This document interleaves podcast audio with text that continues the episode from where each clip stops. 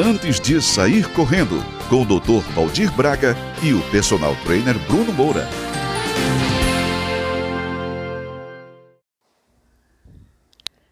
Fala galera, muito bom dia. Estamos aqui com mais um episódio do nosso podcast Antes de Sair Correndo. E hoje a gente vai conversar um pouquinho sobre essa questão do coronavírus que tem deixado muita gente preocupada né? Todos nós que estamos nos preparando para fazer meias maratonas e maratonas ao redor do mundo, é, a gente está acompanhando atentamente com uma certa frustração, né? É, várias provas, principalmente na Europa, já foram canceladas ou foram adiadas.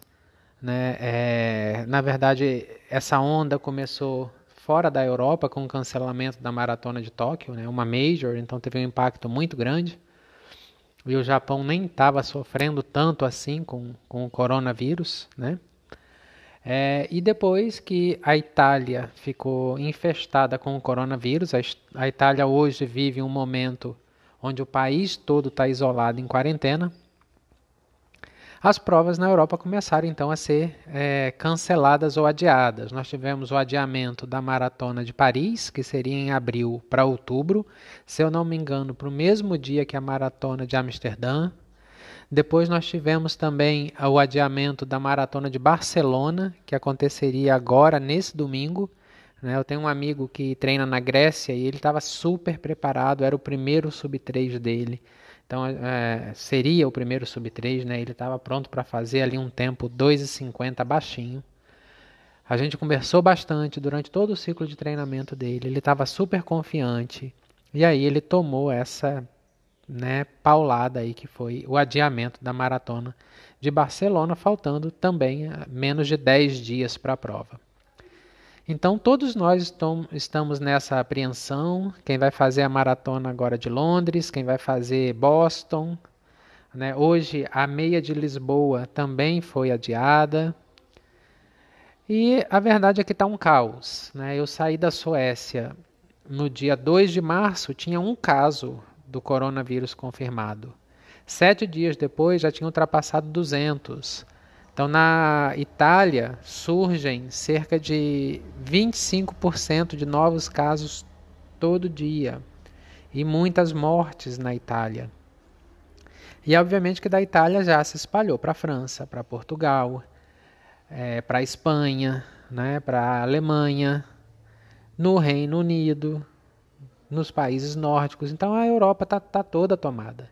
E a gente sabe que é, historicamente essas pragas, esses vírus, essas bactérias, quando chegam na Europa, causam uma devastação muito grande.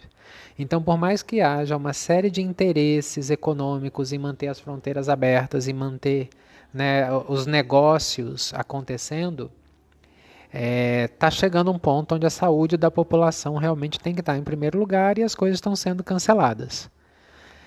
Voltando para os Estados Unidos, principalmente para quem vai fazer Boston, também não tá, a situação não está muito diferente. Tem um congresso, um congresso tradicional que eu sempre ia na Califórnia, em San Diego, e pela primeira vez a edição desse ano acaba de ser cancelada. Seria também agora em abril. Então, Nova York tem muitos casos, já foi decretada emergência na cidade. Boston também tem muitos casos.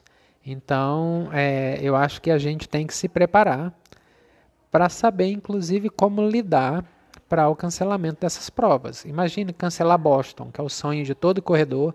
Você conseguiu seu índice e de repente a sua prova vai ser cancelada, né?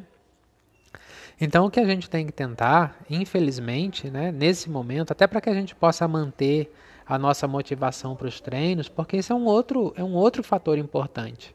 Como é que você acorda todo dia e vai se acabar de treinar se você não tem garantias que a sua prova vai acontecer e a gente fica nessa insegurança?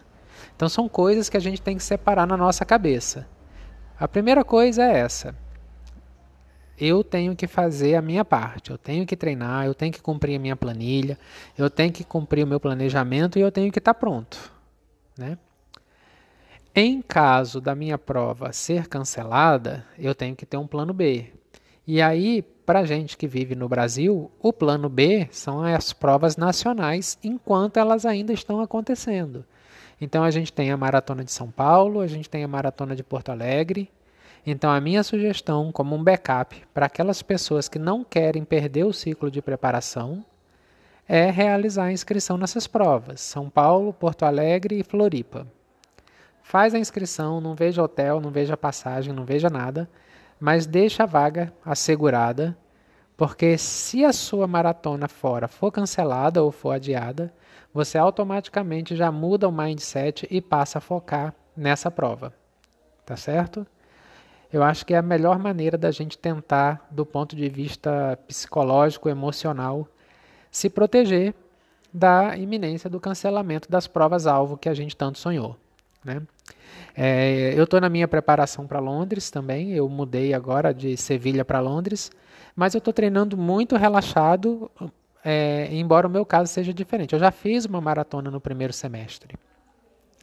Então, por mais que tenha havido toda uma expectativa com Londres, toda uma série de compromissos assumidos e de custos e etc., apenas olhando para o ponto de vista de treinamento, se Londres for adiada ou cancelada, eu já fiz a minha maratona do primeiro semestre. Mas para aquelas pessoas que não fizeram, então a gente realmente tem que ter um plano B. E assim, o segundo semestre vai estar tá cheio de prova pelo visto, né? Tem Paris, Amsterdã, Barcelona, Berlim, é, Chicago. Então tem muita prova boa. Né? Buenos Aires, tem muita prova boa.